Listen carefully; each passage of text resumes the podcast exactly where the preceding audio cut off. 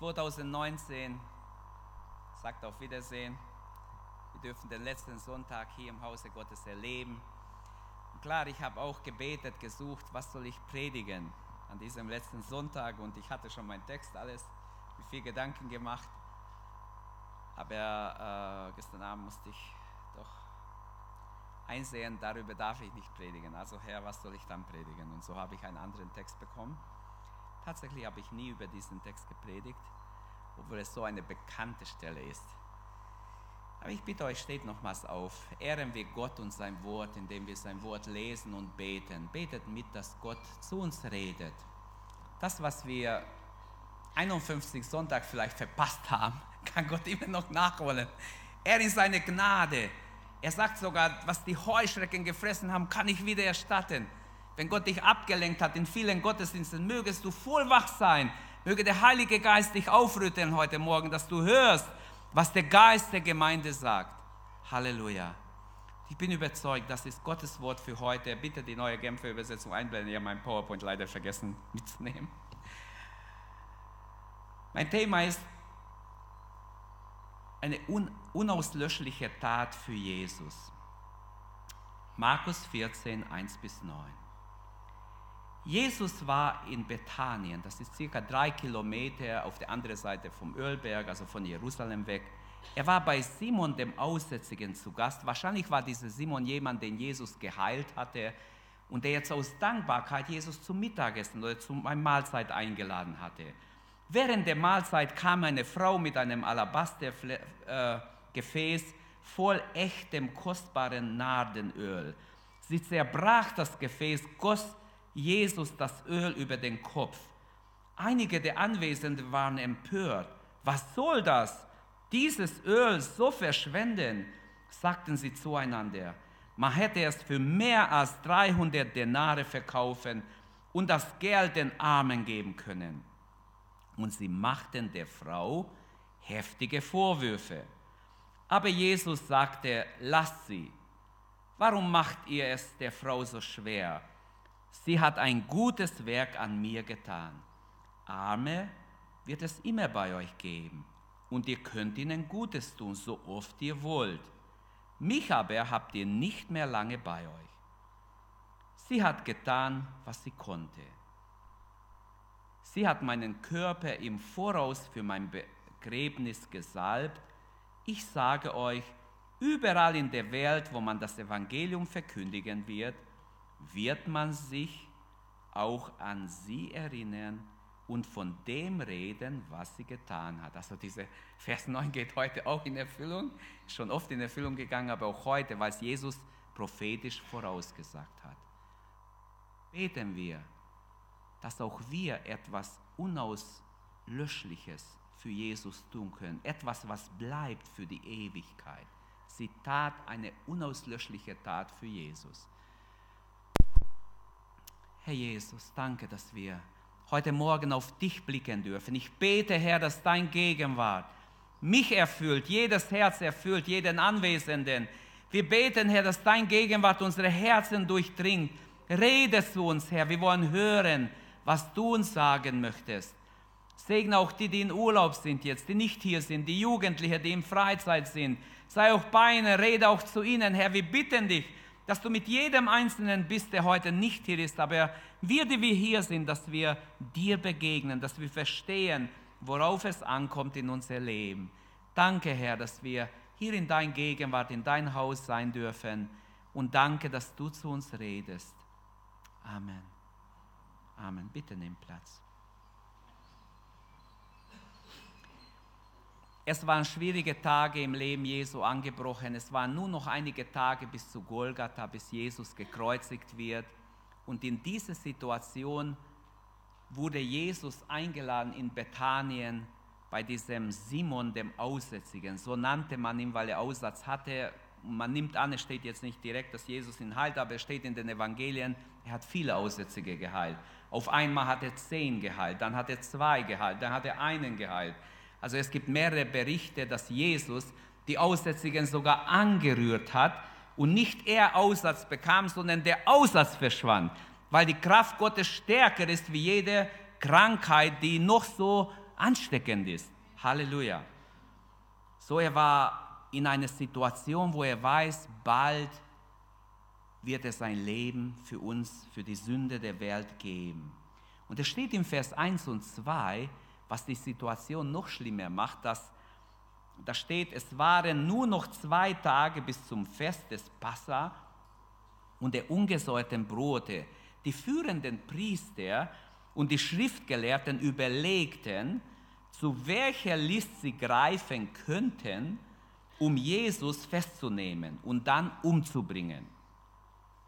Und sie sagten zueinander, auf keinen Fall beim Passafest, denn dann könnte es einen Volksaufstand geben. Wir müssen so machen, dass nicht viel Volk dabei ist. Wir müssen gut überlegen, wie wir ihn schnappen und umbringen. Aber Gott dachte was anderes. Gott dachte im Himmel genau zum Passafest, damit auch ein prophetisches Bild aus dem Alten Testament in Erfüllung geht. Es muss zu Passafest sein. Die Menschen dachten, die Führenden dachten, ja, nicht zum Passafest. Gott dachte doch zum Passafest. Und was ist geschehen? Genau was Gott gedacht hat. Merkt ihr? Der Mensch denkt, Gott lenkt. Also auch hier sehen wir, ist nur eine kleine Einleitung, was Markus im Vers 1 und 2 gibt. Habe ich gar nicht gelesen vorher. Aber die religiösen Leiter waren so böse, so heuchlerisch. Man kann im Gottesdienst sitzen und heucheln. Das erstaunt mich immer wieder, wenn ich das merke. Sie waren Kritiker, Feinde Jesu. Und sie waren überall da, Jesus hinterher. Und die Bibel offenbart uns sogar, was sie so gedacht haben, Böses. Also sie dachten, irgendein List, hey, wer hat eine gute Idee? Praktisch sagen müsste man, eine böse Idee, wie man den wegkriegt.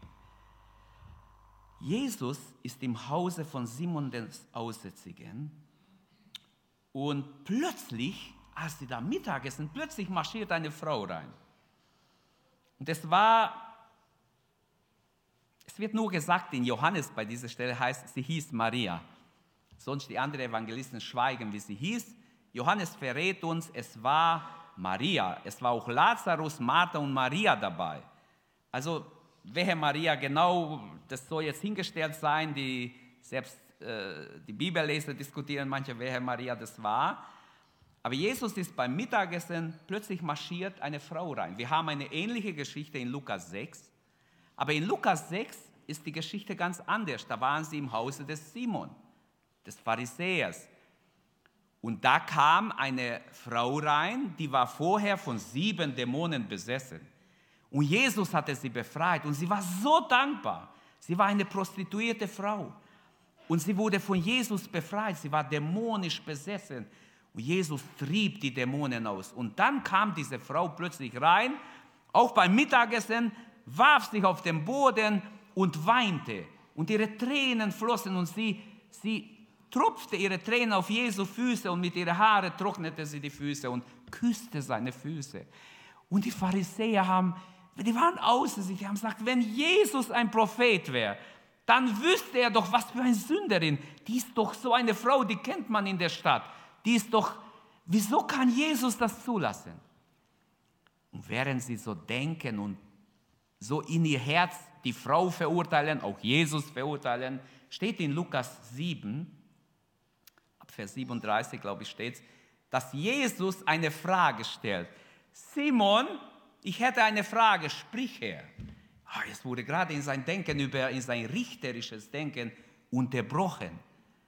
Und Jesus erzählt dann eine Geschichte von jemandem, der wenig Schulden hatte, der viel Schulden hatte und der Gläubige hat beiden erlassen. Wer liebt, wer liebt den am meisten, der ihm die Schulden verlassen hat? Ich denke, der, der dem viel verlassen wurde. Du hast richtig geurteilt. Und Jesus sagt, so ist es mit dieser Frau. Ihr wurden viele Sünden vergeben. Aber du, das wollte Jesus ihm sagen, du fühlst dich so gut, dass du mich gar nicht liebst. Schau mal, ich bin in dein Haus gekommen, du hast kein Wasser gebracht, mir nicht die Füße gewaschen. Damals war das ein Gebrauch, dass einem Gast, den man ehrt, die Füße wäscht. aber Simon, du hast es mir gar nicht getan. Schau mal, die Frau ist reingekommen, die hat sich auf den Boden geworfen und weint die ganze Zeit, wäscht meine Füße mit ihren Tränen. Sie ist so dankbar für das, was ich in ihr Leben getan habe, dass sie keine Worte hat, sie weint die ganze Zeit. Praktisch, sie macht die Aufgaben, die du als Hausherr hättest längst machen sollen. Ich weiß nicht, wie Simon reagiert hat. Wahrscheinlich hat er gesagt, es ist peinlich vor den anderen, dass ich, wer weiß, irgendwas hat er bestimmt als Ausrede noch gesagt. Aber verlassen wir die Geschichte, zurück zu dieser Geschichte. Manche Bibelausleger denken, es ist die gleiche Frau, die wieder auftaucht. Die gleiche Frau kommt wieder rein, sie sind jetzt in ein anderes Haus in Bethanien und wieder rennt sie ins Haus hinein und jetzt hat sie wieder eine ähnliche Sache Sie hat aber ein ganz teures Parfüm dabei. Sie bricht wahrscheinlich so ein lange Hals, hat es, bricht es ab und schüttet es direkt auf Jesu Haupt.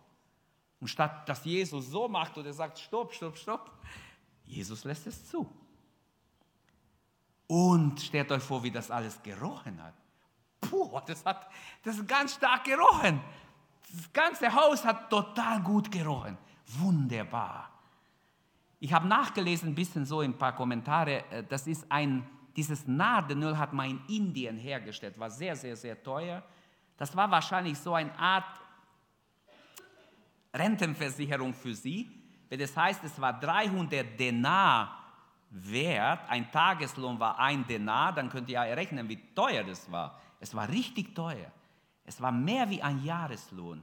Wenigstens so schätzt man nach dem, was die Bibel sagt. Deshalb haben wir auch manche, die da im Haus waren, sogar manche Jünger haben gesagt, Verschwendung, Verschwendung, was soll das? Verschwendung, man hätte es doch gut verkaufen können und den Armen damit helfen. Sie unterbrechen die Frau und, und die Frau ist vielleicht ein bisschen durcheinander und Jesus kommt ihr sofort zu Hilfe. Lass sie, sagt Jesus. Also der Herr stellt sich auf die Seite dieser Frau, wer sie auch jetzt ist. Johannes nennt sie Maria, wer Maria auch immer wahrscheinlich die Maria, die besessen war, die befreit wurde. Sie hat ein gutes Werk an mir getan. Arme werdet ihr immer haben. Und Johannes ist wirklich gut. Er hat ja sein Evangelium wahrscheinlich später geschrieben. Auf jeden Fall hat Johannes noch dazu geschrieben, eigentlich ging es dem Judas, der seinen Mund aufgemacht hat und, und auch gemeckert hat, dass es eine Verschwendung ist, ging es ihm gar nicht um die Armen sondern weil er die Kasse hatte. Er wollte die Kasse auffüllen, damit er mehr klauen kann. Darum ging es ihm nicht um die Liebe für die Armen. Und Geschwister, deshalb habe ich am Anfang gesagt, wie schrecklich, wenn man in Jesu Gegenwart sein kann, mit Jesus zusammen sein kann und doch so heuchlerisch leben kann. Ich sage euch, sagt dann Jesus, überall in der Welt, wo man das Evangelium verkündigt wird, man sie auch denken, sie tat, was sie konnte Mehr konnte sie nicht. Sie hat alles hergegeben. Ihr ganzer Schatz, was sie hatte, hat sie für mich hergegeben. Heute geht wieder einmal Jesu Wort in, in, in äh, Erfüllung. Und wir reden jetzt darüber, was diese Frau getan hat. Und ich habe gesagt, mein Thema ist ein, ein unauslöschliche Tat für Jesus. Und frag dich heute Morgen, hast du schon solche Taten für Jesus getan? die muss man nicht publik machen. Die ist getan, inspiriert vielleicht vom Heiligen Geist, aus Liebe, aus einem Erbarmen für Arme, aus irgendeiner Situation, aus Liebe zum Herrn, aus Leidenschaft für den Herrn, was auch immer uns bewegt, so eine Tat, die im Himmel zählen wird. Es gibt solche Taten, die wir tun in unserem Leben, die brauchen wir nicht rumposaunen. Die ist notiert im Himmel. Und so war diese Tat auch. Jesus sagt, sie hat getan, was sie konnte, Vers 8. Und ich möchte vier Gedanken aus diesem Verse herausnehmen. Der erste Gedanke ist, sie tat, was sie konnte, mit dem, was sie hatte. Mein zweiter Gedanke ist, sie tat, was sie konnte, solange sie es konnte. Denn viele wollen Gutes tun, aber irgendwann. Und sie werden nicht dazu kommen, sage ich euch jetzt voraus. Es wird so kommen. Sie wollen es tun, aber sie werden es nicht tun. So wie der eine Mann, der hat ja eine gepredigt an diesem Pult und hat uns erzählt, wir haben Gemeinde gebaut. Und wir hatten ein Mitglied, der hat gesagt, ich gebe nicht mein Zehnte. Ich komme eines Tages mit einem Riesenscheck. und du wirst gleich alle Schulden bezahlen. Nur der Mann ist nie gekommen. Der wollte immer Großes geben, nicht wie die anderen kleine Gaben. Ich will eine Riesengabe geben und du wirst dich wundern, hat er zum Pastor gesagt. Der Pastor sagt, ich warte heute noch, nur das Problem ist, der ist gar nicht mehr im Glauben. Der kam nicht und kommt auch nicht mehr. Deshalb biblisch ist, mit dem, was wir haben, zu arbeiten. Also, sie tat, was sie konnte mit dem, was sie hatte. Und sie hat es unabhängig von den Kritikern getan. Das ist mein dritter Gedanke. Und sie hat es für Jesus getan. Fangen wir mit dem ersten Gedanken an. Sie tat, was sie konnte, mit was sie hatte. Manche sagen, wenn ich so eine Möglichkeit hatte, wenn ich so reich wäre wie der oder die, ich würde damit die Mission unterstützen. Habe ich schon oft gehört. Wenn ich Geld hätte, ich würde sofort dies und jenes machen. Leute, das ist Quatsch. Das, das glaube ich, ich glaube keinem, der so redet. Weil wenn ich, wenn ich mit dem, was ich habe, nicht gleich aktiv werde und tue, etwas Gutes tue, dann würde ich es nicht tun, auch wenn ich Multimillionär wäre, wenn ich noch so viel Geld hätte. Denn die Einstellung, die du jetzt hast, würdest du wahrscheinlich dann auch haben oder noch schlechtere. Denn Reichtum macht ja meistens noch unempfindlicher für Armut als umgekehrt. Sie tat, was sie konnte mit dem, was sie hatte. Viele vergleichen sich mit anderen und sagen, oh, ich bin leider arm. Also wenn Gott mir gegeben hätte, ich würde, ich würde so viel Gutes tun können, ich wüsste, was ich tun soll. Und vielleicht habe ich auch schon so gedacht, vielleicht hast du auch schon so gedacht. Ich glaube, dass es ein falsches Denken ist, kein biblisches Denken, sondern wir sollen uns nicht mit anderen vergleichen. Wir sollen sagen, danke Herr, danke für das, was du mir gegeben hast. Hilf mir ein guter Haushalter zu sein und damit richtig umzugehen. Amen. Das ist, was biblisch ist. Nicht, Herr, erst mal eine Million oder zwei, drei, dann kann ich richtig geben. Das ist falsches Denken. Das hat nichts mit, mit Tatsachen zu tun. Diese Frau tat etwas mit dem, was sie hatte. Und sie hat eine sehr teure Parfümflasche gehabt mit Nardenöl. Und wie ich schon sagte, es wird berichtet, dass es sehr wertvoll war. Es wird extra betont, wenn wir alle drei Evangelisten lesen, die es berichten, dann merken wir, es war wirklich teuer. Man hätte es für mehr als 300 Denare verkaufen können. Also, das war so eine Art Kapitalanlage. Manche denken, es könnte ein Brotpreis gewesen sein, was sie bekommen hat, das sehr wertvoll war. Und sie ist bereit, das zu opfern für den Herrn. Sie bricht das Fläschlein und diese Fläschlein und salbt Jesu Haupt. Ihr Liebe äh, wird nicht nur mit dem Mund bekannt, sondern in der Tat. Liebe muss man zeigen, Liebe muss man äh, sehen können, fühlen können. Und Jesus sagt prophetisch voraus, dass an ihr Opfer für immer gedacht wird. Tatsächlich ist es so, dass überall in der Welt liest man die Bibel und man denkt daran, man predigt sogar darüber, was diese Frau getan hat. Das Herz dieser Frau war also von Jesus erobert. Das war der Punkt. Sonst hätte, hätte sie das nicht getan. Ich behaupte heute Morgen, weil Jesus erst ihr Herz erobert hat, hat sie diese Tat getan. Wer war diese Frau? Vielleicht nochmals kurz, war es wirklich diese Maria, die besessen war? Wahrscheinlich. Diese Maria, die besessen war von sieben Dämonen. Und die geistliche Geschichte dieser Frau fängt nicht hier an, im Hause des Aussätzigen. Nein, nein, es fängt wo ganz anders an. Ich habe schon erwähnt, in Lukas 7, da ist auch nicht ganz der Anfang, der Anfang, sondern Jesus ist ihr irgendwo begegnet, vorher schon und hat sie befreit. Sie war vorher in eine ganz andere Milieu, in eine ganz andere Umgebung. Sie hat ihr Glück bei Männern gesucht oder vielleicht wurde sie halt einfach ausgenützt von Männern. Das ist kein schönes Leben. Ich musste einmal mit einem Ältesten, wir haben uns versucht, so eine Frau aus so einer schlimmen Situation herauszubringen. Ihr könnt euch nicht vorstellen, was solche Frauen durchmachen die, die junge Frau war zerstört, total zerstört an ihrer Persönlichkeit. Und diese Maria, Sie war aber von Jesus erobert. Jesus hat ihr vergeben. Erstmal hat er sie befreit, hat ihre Sünden vergeben, hat sie gerettet. Sie hat plötzlich neues Leben bekommen. Plötzlich wusste sie, ich bin eine Sünderin. Das kann man nicht einreden den Leuten. Das muss von Gott gegeben sein. Wenn der Heilige Geist Erleuchtung schenkt, plötzlich weiß man, ich bin verloren, ich brauche Rettung. Und so wurde diese Maria auch von der Gnade Gottes erfasst und sie hat sich für Jesus entschieden und sie ist Jesus nachgefolgt, wurde ein Jüngerin Jesu. Man könnte ein Wort von Johannes über diesen Text noch schreiben. Lasst uns einander lieben, denn er, Gott hat uns zuerst geliebt. Auch diese Maria hat Jesus nicht immer geliebt. Zuerst hat Jesus sie geliebt. Jesus hat sie befreit und jetzt hat sie in Jesus den wahren Retter entdeckt.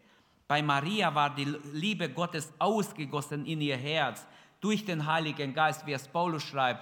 Die Liebe Gottes ist ausgegossen in unsere Herzen durch den Heiligen Geist. Und wenn es nicht so ist, bete, dass Gott seine Liebe ausgießt. Und die Sache fängt damit an, dass Gottes Licht in unser Herz kommt. Diese Maria wurde erfüllt von Gottes Licht. Sie hat Sündenerkenntnis bekommen. Jeder muss zu diesem Punkt kommen. Ich bin ein Sünder, eine Sünderin. Ich brauche Vergebung. Ich brauche die Rettung Gottes. Plötzlich versteht es man. Man muss es nicht groß erklären. Man versteht es, es versteht sich sofort. Und in diesem Zustand ist Jesus diese Maria begegnet. Und sie merkte, Jesus stößt mich nicht hinaus, nur weil ich Sünderin bin. Er stößt mich nicht von sich. Ja, vielmehr, der Sohn Gottes ist gekommen, mich zu retten, mir zu vergeben, mir neues Leben zu geben. Und das öffnete ihr Herz für das, was Jesus angeboten hat. Leben, ewiges Leben. Und das ist eine große Sache, wenn Jesus in das Herz eines Menschen kommt. Man kann nicht von Jesus begeistert sein, Leidenschaft für Jesus haben. Man kann nicht so eine Liebe beweisen wie Maria, wenn man nicht Jesus erlebt, wenn man nicht die Rettung erst erlebt. Eines Tages hat Jesus einen seiner Jünger gefragt, sogar den Petrus, hast du mich lieb? Ja. Petrus, hast du mich wirklich lieb? Ja, Herr. Herr, du weißt doch, dass ich dich lieb habe, sogar zum dritten Mal. Du weißt alle Dinge, Herr. Er war sich so sicher, ja, Herr, klar habe ich dich lieb. Klar liebe ich Jesus. Würden wir alle sagen, wenn wir jetzt eine Umfrage machen würden, ich bin sicher, jeder würde ankreuzen, hast du Jesus ein bisschen lieb oder sehr lieb? Hast du ihn wirklich lieb? Dann würden wir gleich da ankreuzen, klar. Was ich sagen möchte, unser Selbstvertrauen kann sich auch täuschen. Wir können, Petrus war vielleicht so in sich, ähm, er hat sich selbst so viel vertraut, dass er dachte, klar, ich schneide sehr gut ab, Herr, was wirst, wenn jemand dir was antut, ich werde kämpfen bis zum Schluss. Hat er ja vorher gesagt, gar nicht, gar nicht lange vorher. Und was war es, die Soldaten kamen? Er hat es probiert, ging daneben und dann ist er abgehauen. Der Markus hatte gerade so Ohr, das Ohr abgehauen. Er wollte natürlich den Kopf abhauen, das ist auch klar. Aber das hat Gott nicht zugelassen. Jesus nahm dieses Ohr zurück, gleich geheilt an der Stelle, bevor er abgeführt wird. Tut also ein Wunder sogar vor denen, die ihn gerade gefangen nehmen. Aber Wunder allein retten nicht. Aber Wunder können schon Glauben wecken. Und in diesem Zustand, in diesem verlorenen Zustand, begegnete Jesus Maria, sie wird gerettet und jetzt ist sie voller Liebe. Und ich wünsche, dass wenn Jesus uns die Frage stellt, heute, jetzt an diesem letzten Sonntag, dass wir sagen, wirklich Herr, ich liebe dich. Herr, du weißt alle Dinge, erforsch mein Herz. So denke ich, die letzte Antwort des Petrus war mehr so, Herr, du weißt alle Dinge, du weißt, dass ich dich liebe. Also soweit ich es erfassen kann, liebe ich dich, aber prüf du mich, wenn ich dich nicht richtig liebe, hilf mir, dass ich zurechtkomme. Und manchmal ist es besser, wir beten, Herr, hilf mir, ich denke zwar so, aber Herr, ich bin offen für deine Führung, denn du durchschaust alle Dinge, du weißt alle Dinge viel besser wie ich. Wie steht es mit uns und mit unserer Liebe zu Jesus? Heute stellt uns der Herr die Frage, liebst du mich? Liebst du mich? Er nennt uns bei Namen, nicht Petrus, sondern wie wir alle heißen. Stelle deinen Namen hin. Hast du mich lieb? Wie werden wir es beantworten? Wir müssen es nicht publik beantworten, aber jeder muss persönlich eine Antwort geben dem Herrn. Hast du mich lieb?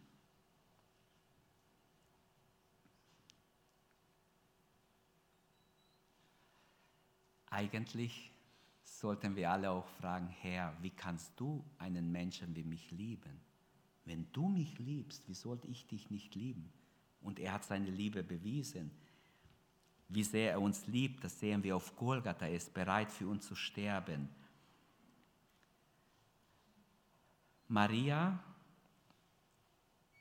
sie tat, was sie konnte mit dem, was sie hatte. Das war unser erster Gedanke. Und damit, das möchte ich verlassen, aber ich möchte fragen, tust du mit dem, was du hast, etwas für Gottes Reich, für andere Menschen? Tust du etwas für Gott?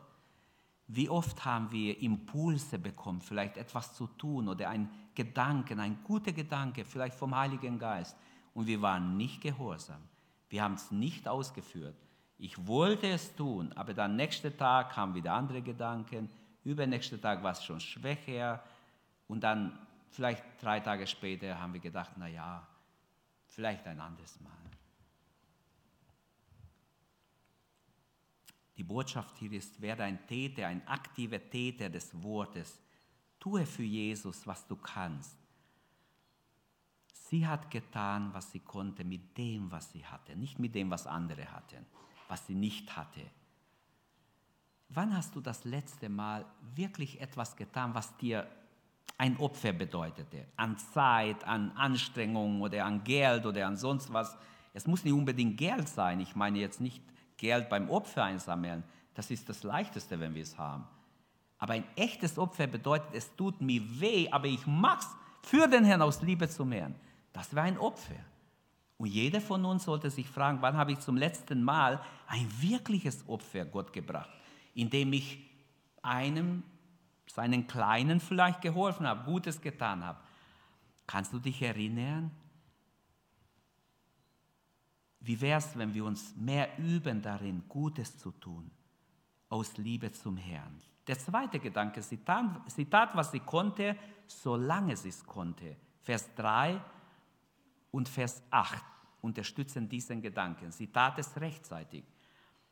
Wir müssen den Auftrag dessen ausführen, sagt Jesus in Johannes 9, der uns gesandt hat. Die Nacht kommt, wo niemand wirken kann. Ich muss jetzt arbeiten, hat Jesus gesagt. So war er eingestellt. So bin ich auch eingestellt. Ich muss jetzt arbeiten. Morgen kann es schon zu spät sein. Morgen kann ich tot sein.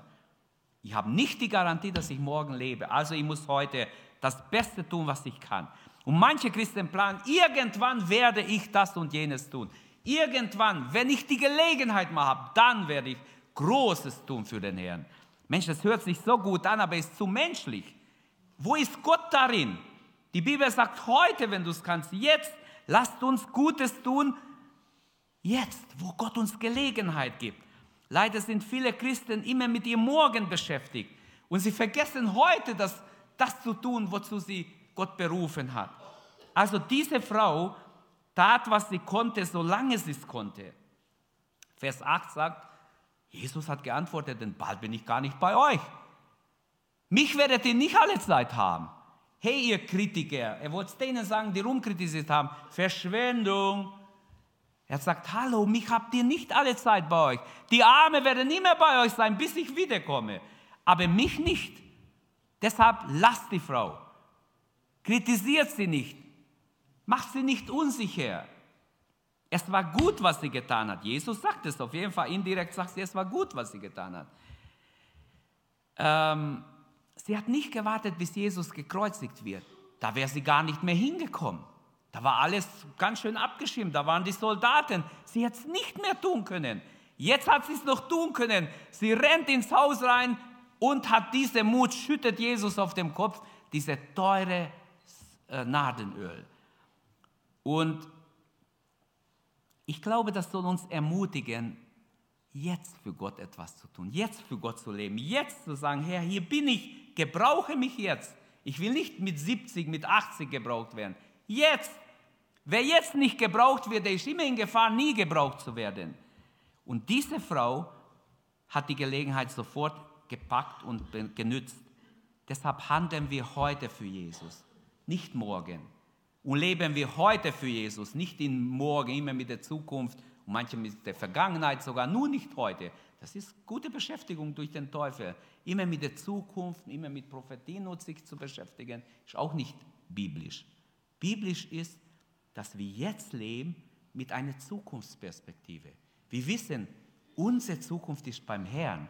Wir dürfen uns mit der Zukunft beschäftigen, aber ich kann nicht in der Zukunft leben. Ich muss jetzt richtig leben, jetzt bereit sein, jetzt mit Gott leben. Der dritte Gedanke, Maria tat, was sie konnte, unabhängig von den Kritikern. Wie viele haben angefangen, Gutes zu tun, wurden kritisiert, haben sofort alles hingeschmissen. Ich kann euch Beispiele sagen, auch in unserer Gemeinde, in verschiedenen Gemeinden. Mitarbeiter, die mitgeholfen haben, wurden einmal von irgendeinem freche Mama oder Papa äh, in der Kinderstunde richtig angefaucht, weil ihr Kind vielleicht hinausgeschickt wurde. Wir haben diese, diese Regel bei uns. Wenn Kinder unmöglich sind, die ganze Klasse stören, dann müssen die Kinder rein zu den Eltern. Und manch ein Eltern ging raus und hat die Kindertanten ganz schön zusammengescheucht, sodass die gesagt haben, hey, also ich mache keine Kinderstunde. Klar sind die nicht schuld, die zusammengefeucht waren. Die sind schuld, die, die einfach so fleischlich reagieren, ihr Kind statt zu erziehen in Schutz nehmen für ihr Schlechte.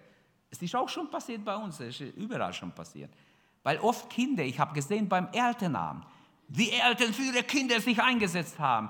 Und wenn die Lehrer dann gesagt haben, ja Moment mal, aber ihr Sohn hat ja die Tochter von Familie sowieso total zusammengeschlagen. Wieso nicht reden Sie mit Ihrem Sohn?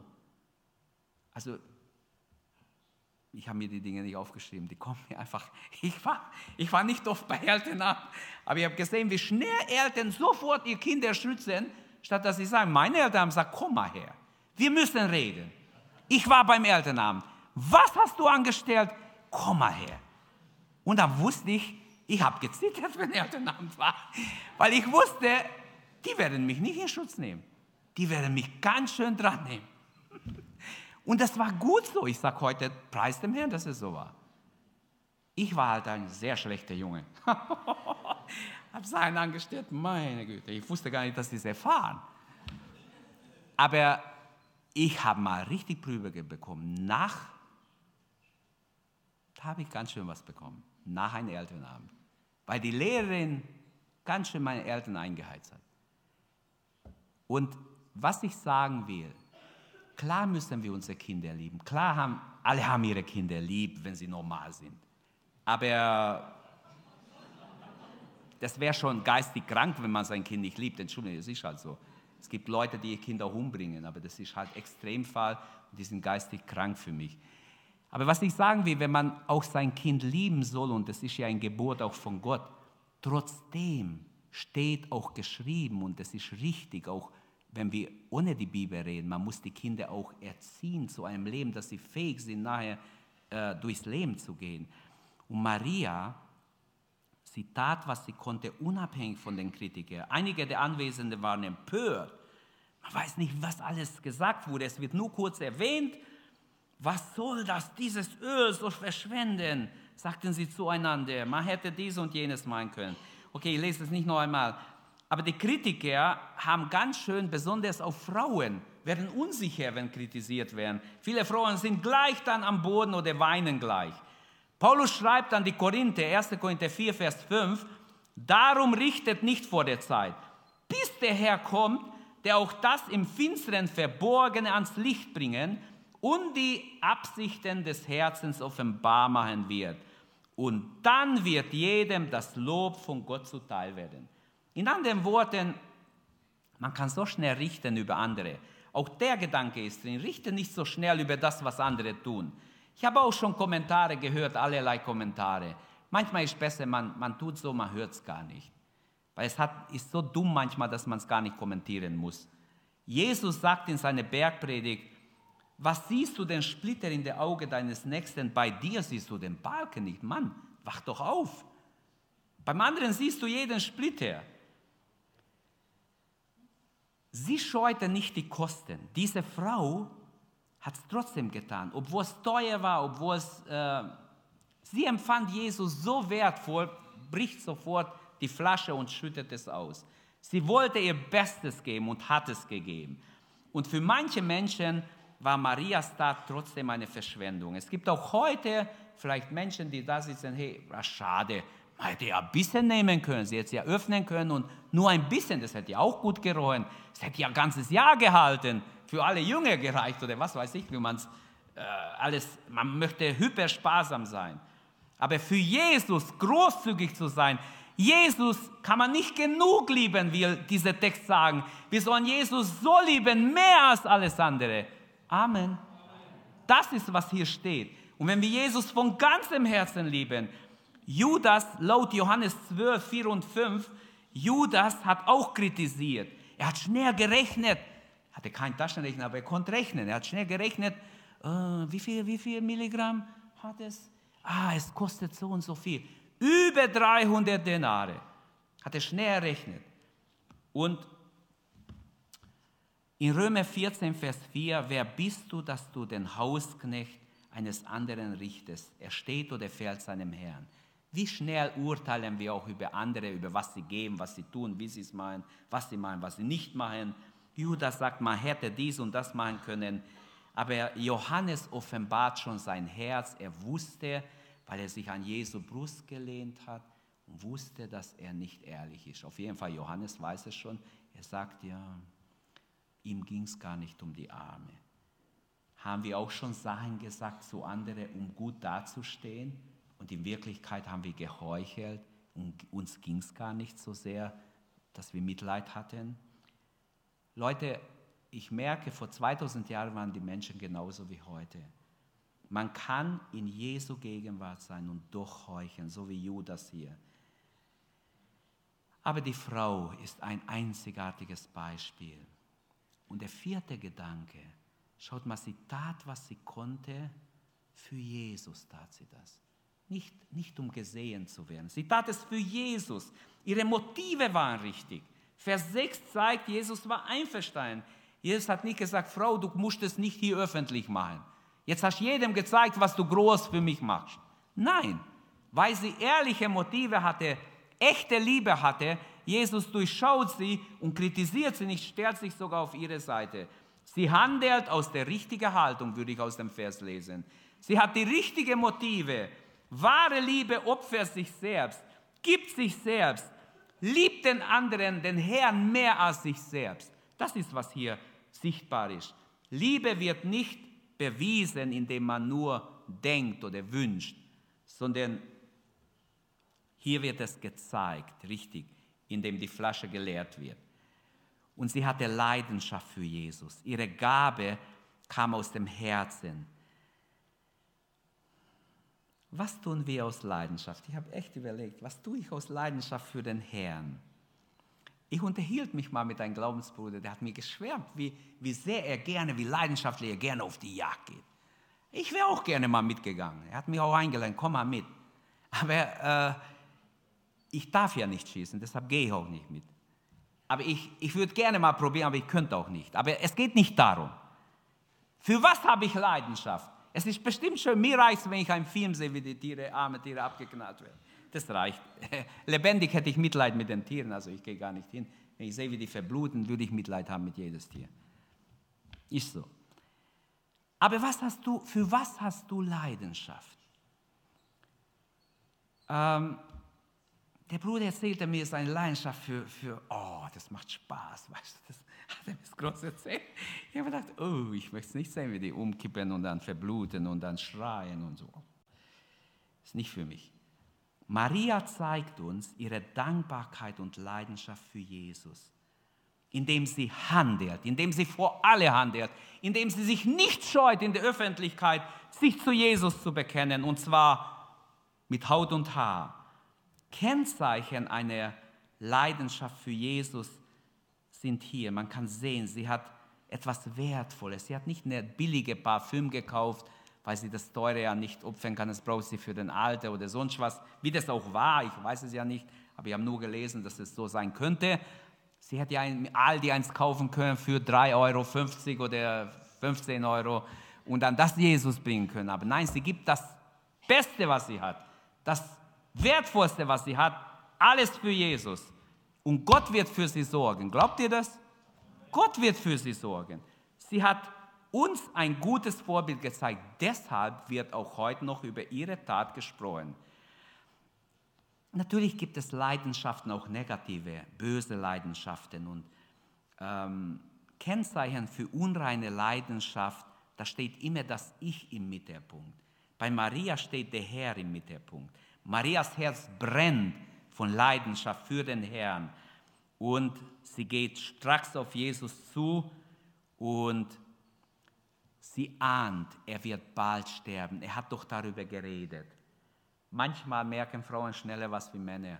Wir wissen ja, wie die Jünger verdattet waren, sie wussten gar nicht. Petrus hat sogar zu ihm gesagt, das widerfahrt dir ja nicht, Herr. Du redest hier vom Tod, das geht nicht. Du kannst einfach nicht sterben. Und Jesus widersteht ihm, hinter mir, Satan. Der Gedanke, was du jetzt hegst, Petrus, das ist vom Teufel. Es ist nicht von Gott. Es ist der Wille des Vaters, dass ich in diese Welt komme, mein Leben gebe für die Menschheit. Und ich lasse mich nicht aufhalten davon. Deshalb, der Gedanke muss weg. Nicht Petrus war der Teufel, aber der Gedanke war inspiriert vom Teufel.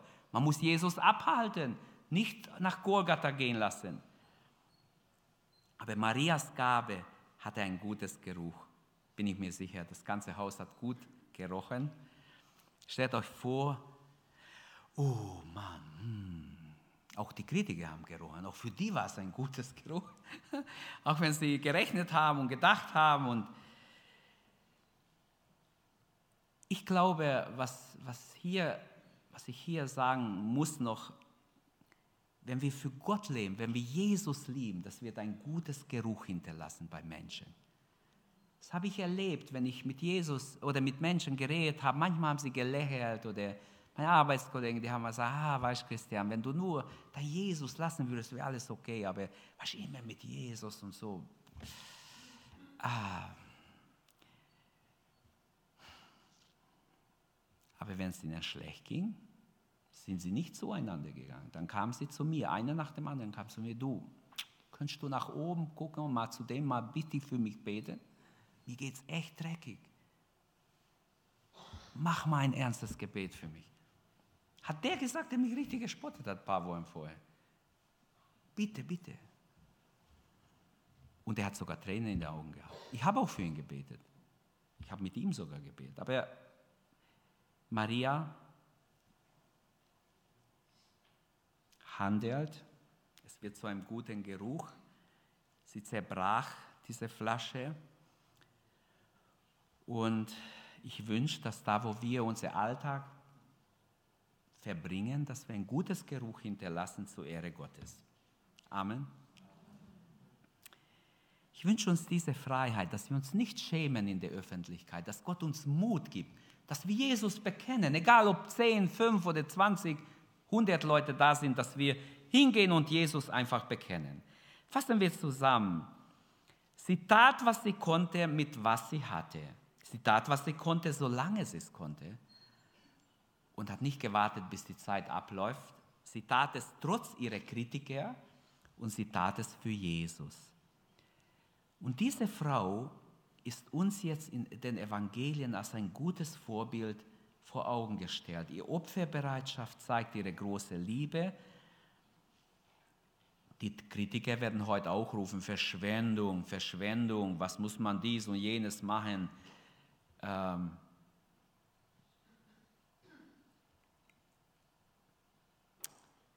wisst ihr ein Beispiel, wo Jesus je seine Jünger abgehalten hat, davor den Armen zu helfen?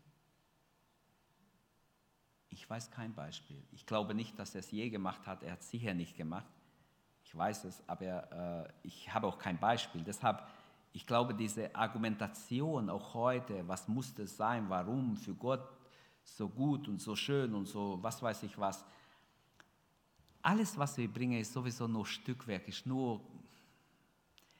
Überlegen wir, wie unbegrenzt Gott ist, wie groß Gott ist. Als einmal Salomo gebetet hat und gemerkt hat, wie unendlich groß Gott ist. Der Himmel, die Himmel, Himmel, oder der Himmel, Himmel erfasst ihn nicht, die ganze Herrlichkeit der Himmel erfasst Gott nicht. Wie sollte dieses Haus, das aus Steinen gebaut ist, die Herrlichkeit Gottes erfassen? Dann hat er gemerkt, er hat ein Haus für Gott gebaut, aber er merkt, Gott ist viel zu groß. Aber das war vielleicht nur so eine kleine Erkenntnis. Es gibt noch viel mehr. Durch den Heiligen Geist zu erkennen über die Größe, die Unendlichkeit Gottes. Und wir denken, wir haben so was Großes für Gott getan. Vergiss es. Lasst uns einfach beten heute Morgen. Herr, ich möchte etwas Unausschließliches für dich tun. Etwas, Taten für dich tun, die im Himmel zählen werden. Was Rost und Motten nicht fressen können. Was nicht in dieser Welt einfach untergeht. Menschen machen sich große Namen, alles Mögliche, sammeln Sachen, bauen Sachen, kaufen Sachen, alles Mögliche, aber alles wird vergehen. Alles hat keinen Sinn, wenn Jesus wiederkommt. In der Ewigkeit zählt alles nicht. Es zählen nur die Dinge, die wir für den Herrn getan haben, für sein Reich getan haben, die, die Ewigkeitswert haben. Und deshalb, zum Schluss muss ich noch sagen, was kannst du Unauslöschliches Jesus geben? In Römer 12, Vers 1 und 2 steht, dass wir unser Leib Gott geben. Als ein Opfer, das lebendig, heilig, Gott wohlgefällig ist. Etwas, was bleibt bis in Ewigkeit. Wir sollen unser Leibe Gott geben. Als ein lebendiges Opfer, das heißt geheiligt werden, für Gott leben in diesem Leben. Marias Opferbereitschaft beschäftigt uns, wenn wir jetzt nachdenken. Manchmal erfassen oder können wir uns selber erkennen als egoistisch.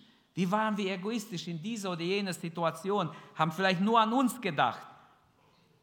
Aber heute Morgen könnte auch einer unter, sein, unter uns sein, der genauso denkt wie Judas. Verschwendung. Ah, Verschwendung. Dann ist wichtig, dass wir umkehren. Dass wir sehen, nichts ist zu viel für Jesus. Wenn ich mein Leben geben würde, ist auch nicht zu viel für Jesus. Alles, er verdient alles. Er hat sein Leben ganz gegeben.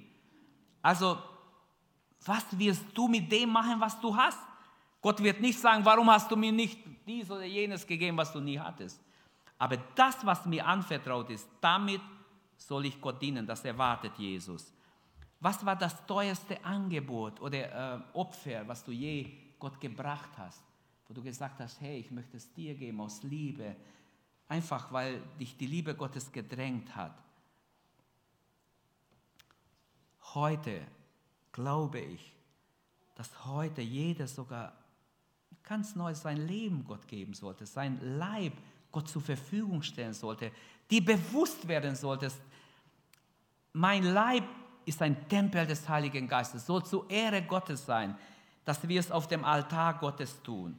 Maria tat, was sie konnte, solange sie es konnte. Sie hat nicht ewig lang gewartet, bis die Gnade vorbei war, Ihre Bereitschaft war radikal. Sie wollte ein extravagantes Liebesopfer dem Herrn bringen, ein besonderes, sagen wir so. Extravagant kann auch negativ klingen.